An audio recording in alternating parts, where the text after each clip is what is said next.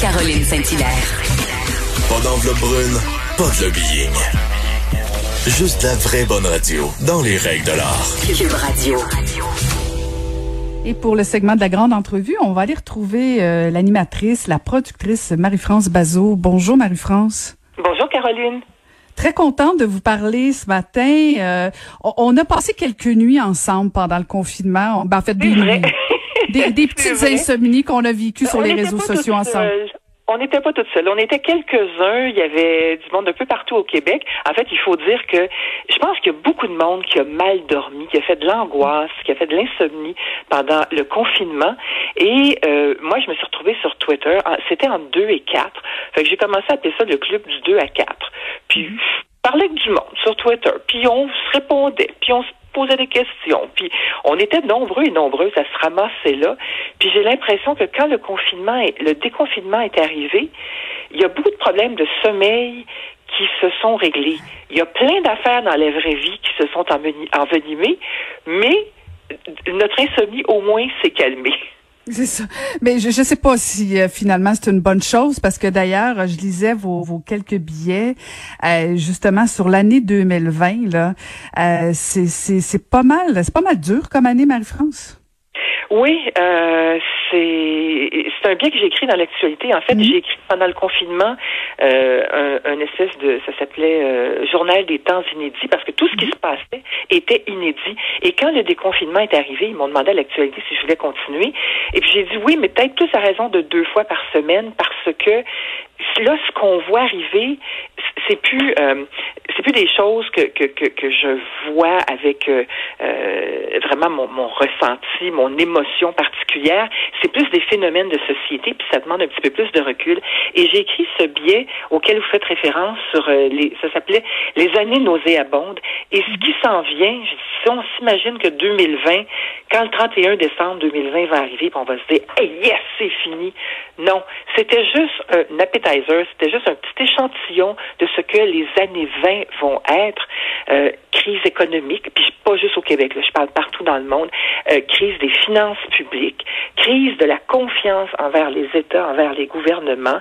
Euh, tout ce cycle de, remise en question des privilèges euh, qu'on a vu arriver avec la remise en question du privilège blanc, avec euh, euh, le mouvement Black Lives Matter qui n'est pas prêt de, s'éteindre.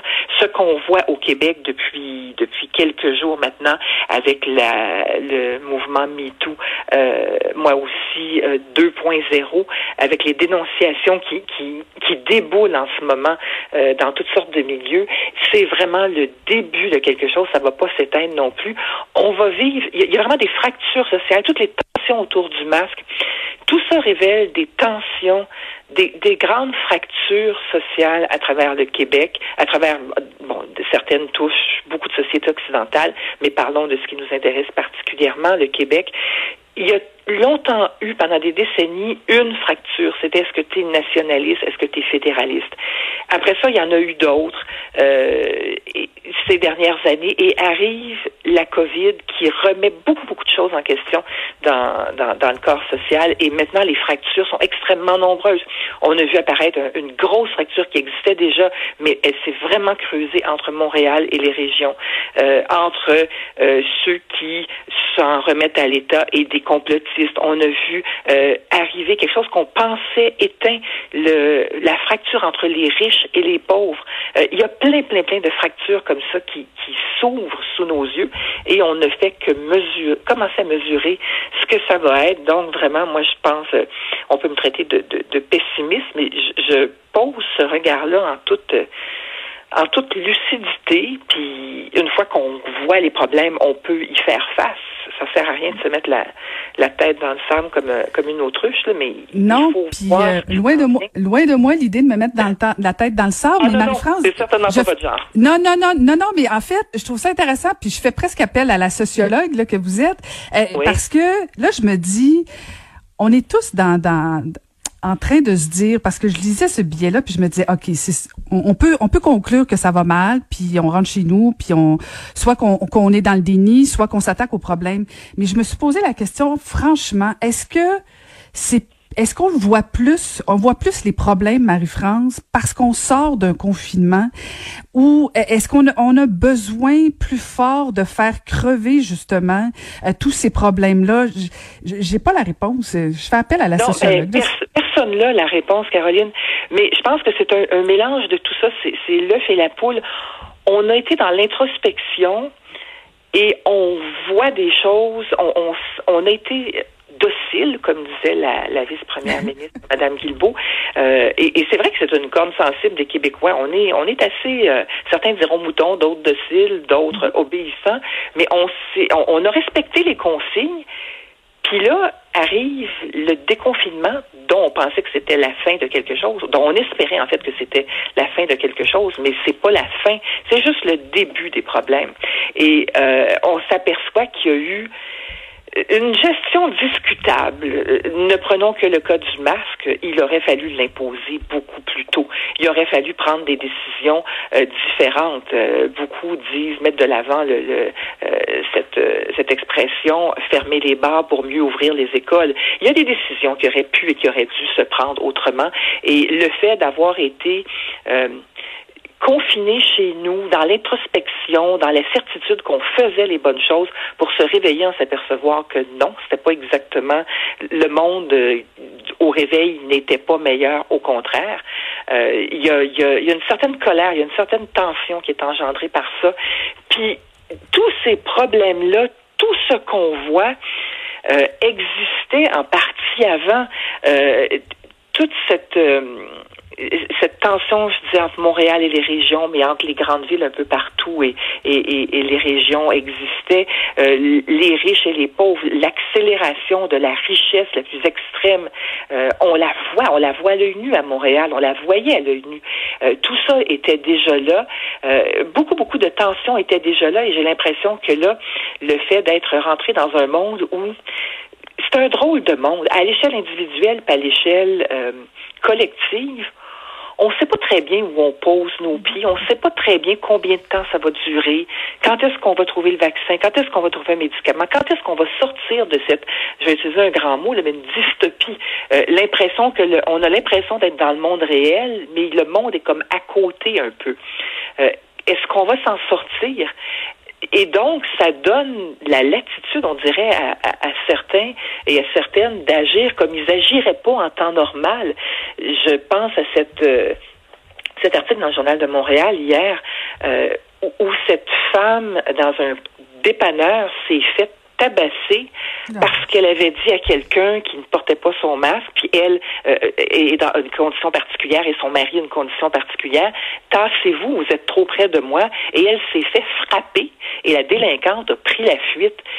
Est-ce que ce serait arrivé des comportements comme ça sur un sujet aussi niaiseux fondamentalement que ça dans le monde d'avant. Je ne sais pas, on dirait qu'il y a comme quelque chose qui s'est libéré.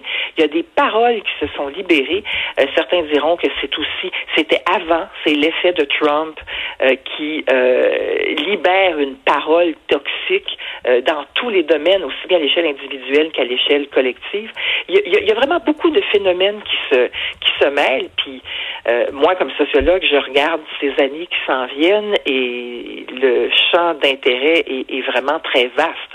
Et si j'étais une militante, je me dirais, il y a beaucoup de travail à faire aussi, euh, militante écologiste ou militante euh, de différents droits. Il y, a, plein, plein, plein de travail à faire. Comme quoi, effectivement, c'est assez sombre ce qui s'en vient. Mais je pense qu'il y a moyen de faire des choses à l'échelle individuelle, à l'échelle collective aussi. Je suis, disons, lucide, mais pas complètement pessimiste. Euh, on peut améliorer les choses à notre échelle, je crois, mhm. malgré tout. Mhm.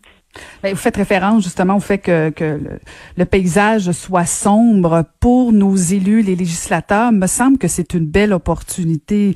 Euh, si tant est qu'on on, on, avait ou euh, on a, admettons, des, des, des, législateurs qui décident de, de nous inspirer puis de prendre cette crise-là pour dire, ben voyez-vous, on a une opportunité de faire des choses différemment et nous donner le goût, euh, dans le fond, de, de changer un peu. Allons-y localement, juste le Québec. Il me semble que ça pourrait devenir intéressant, non? Est-ce qu'on voudrait les entendre, Caroline? Je pose la question à l'ancienne politicienne.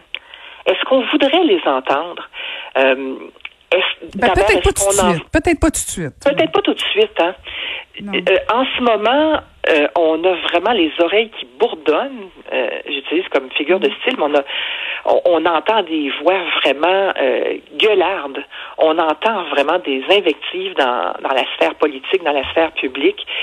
Il y a des voix plus modérées, il y a des voix qui disent des choses, qui ont écouté, qui ont réfléchi, puis qui viennent dire ce qu'ils pensent. Puis il y en a en politique. Euh, je vais, je veux pas faire de la partisanerie. Je ne suis pas euh, au Parti québécois. Je ne suis pas péquiste. Je, je suis très très distraitement la course à la direction du Parti québécois et, et, vraiment, euh, je suis je suis en dehors des partis politiques. Mais il se trouve que je connais bien Paul Saint-Pierre Plamondon parce qu'il était euh, pendant quelques années chroniqueur à l'émission Bazo TV que j'ai animée à Télé-Québec. Et c'était un, un, gars qui a fait, euh, qui a fondé le mouvement des orphelins politiques, qui se posait plein de questions sur la politique, qui a fait une grande tournée du Québec pour écouter ce que je disais les gens, pour discuter avec eux. Il revient, il décide que son véhicule va être le Parti québécois, malgré les conditions de ce qui devenu ce parti-là et cette option-là dans la joute politique québécoise. Et il apporte un discours nuancé, un discours avec des projets auxquels j'adhère pas nécessairement, mais il a écouté. Et il a dialogué et il a une voix modérée je pense pas que sa voix soit particulièrement entendue, ni au Parti québécois, ni en général sur la sur l'échiquier politique. Donc, il y a des voix comme ça, ça existe du monde qui modéré, nuancé, qui a toutes sortes de nuances de gris, qui est ni noir ni blanc. Et euh, je suis pas sûre qu'on est prêt à les entendre. On a, on a encore envie d'un leader charismatique qui, mm. qui euh, ou, une, ou une leader charismatique qui, qui fleurirait sur l'espèce de boue dans laquelle on, est enlisé. Euh, Quelqu'un avec une parole forte. C'est un peu ce qui s'est passé avec Trump aux États-Unis. Est-ce que c'est une bonne solution pour le Québec ou, pour euh, euh, ou pour les pays en général? Je ne sais pas, mais j'ai l'impression qu'on on est plus porté en ce moment à entendre des voix, des voix gueulardes, des voix. L'opinion se fait beaucoup dans les médias. Les opinionneux, les commentateurs sont très, très, très, très, très présents euh, et leur opinion est de plus en plus polarisée et polarisante. Et j'ai l'impression qu'on est vraiment pris comme société dans ce, cette, cette dynamique-là. Ouais, c'est on pourrait on pourrait faire un long débat sur ça, sur les opinions, les chroniqueurs euh, et, tout ça. Mais, je veux absolument, Marie-France, vous entendre parce que vous avez parlé de la, la, la parole libérée, euh, bon, le, le, le, débat entre Sophia Nolin, Marie-Pierre Morin, toute cette vague de dénonciation là. Est-ce que vous avez l'impression que Sophia Nolin a comme lancé quelque chose de très fort, a donné un élan aux victimes de dénoncer leur agresseur? C'est clair qu'il y a un mouvement qui est parti euh, avec cette vague-là, mais qui existait avant Sophia, Sophia Nolin. Elle s'est inscrite dans ce mouvement euh, le, le, moi aussi 2.0 qui est vraiment qui appartient à une autre génération que le, le mouvement euh, moi aussi de 2017. Euh, mm. Ça c'est une, une, vague qui, qui, qui est beaucoup portée par les réseaux sociaux et dans laquelle donc s'est inscrite l'affaire euh, Morin-Nolin. Euh, j'ai l'impression qu'il y a quelque chose euh, pour le meilleur et pour le pire qui ne va pas s'arrêter et qui va marquer les relations entre les hommes et les femmes, aussi bien euh, les relations personnelles, les relations intimes, que collectivement, il y a quelque chose qui va bouger, il y a quelque chose qui va sortir de ça. Euh, J'espère qu'à tout le moins le système de justice va être euh, transformé par ces secousses-là, la première puis cette deuxième, parce que c'est pas vrai qu'on peut se faire justice soi-même et casser des vies littéralement comme ça. Puis je ne parle pas de que du cas Morin euh, Nolin. Il y a beaucoup beaucoup de d'accusations qui sont faites qui doivent être faites, mais qui se font un peu n'importe comment. Euh, le système de justice existe, il n'est pas aussi pourri qu'on peut l'imaginer. Yves Boisvert en a fait une assez brillante démonstration il y a, il y a deux jours dans la presse. Mhm. euh, il doit être amélioré, mais je pense que ce mouvement-là est là pour vraiment transformer la société. Euh, il y aura, il y aura beaucoup de, de victimes de tous les côtés là ces prochaines semaines, ces prochains mois, mais il faut espérer qu'après, euh, c'est vraiment une guerre et la guerre fait des victimes. Il faut vraiment espérer qu'après, euh, il va y avoir quelque chose qui va se construire, que euh, ces comportements euh, délinquants, dépravés souvent qui existent, euh, beaucoup des hommes vis-à-vis des femmes, mais on l'a vu de femme à femme, de homme à homme, on le voit dans le cas de certains procès actuellement, qu'il y a quelque chose qui va qui va se réparer collectivement, euh, que, que la place des femmes, que la place des minorités ne, ne sera plus celle qu'elle est. Il y a tout un discours là-dessus en ce moment. Euh, il, y a, il y a beaucoup d'éclats, il y a beaucoup de choses blessantes qui se disent, mais il y a quelque chose à réparer, il y a quelque chose de neuf à aller chercher. Euh, les mouvements pour les droits et pour les, les, le fait de bien vivre ensemble, non pas de vivre ensemble, mais de bien vivre, de vivre en égalité, de vivre euh, de manière euh, dynamique et constructive ensemble, ça se construit. Et en ce moment, on est on est vraiment au tout début de ça. Euh, je pense que le positif s'en vient, mais pour l'instant, c'est raide. C'est c'est vraiment raide et c'est parfois euh, c'est ça. Il y, a, il, y a, il y a, des dommages collatéraux, disons, euh, ben, sont là comme surtout ça. Ma Surtout, Marie-France, quand le premier ministre euh, dit qu'il comprend les victimes d'aller sur les réseaux sociaux plutôt que de dire ben, on va trouver des solutions dans notre système, euh, je, je, je, suis plutôt inquiète, moi, que, que de dire... Oui, c'est inquiétant. C'est inquiétant. Euh, il aurait dû euh, tourner sa langue sept fois dans sa bouche avant de parler. Mmh. c'est... Et en même temps, tu essayes d'imposer le masque. C'est la parole de l'État à travers le premier ministre qui dit une chose et qui dit son contraire. Il dit je crois à notre institution, je crois au gouvernement, croyez au gouvernement.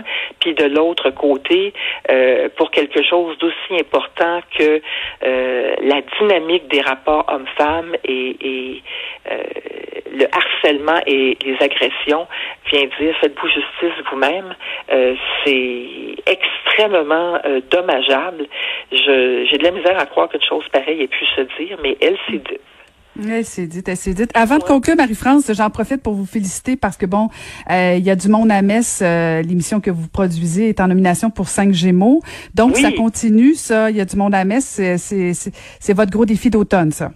Oui, on est en tournage euh, actuellement euh, et on commence à on a commencé à diffuser les émissions euh, post enfin des émissions Covid euh, tournées différemment sans public avec moins d'invités. On poursuit comme ça jusqu'à jusqu'au mois de décembre. Et très franchement euh, le fameux mot que je déteste se réinventer, il a fallu se réinventer.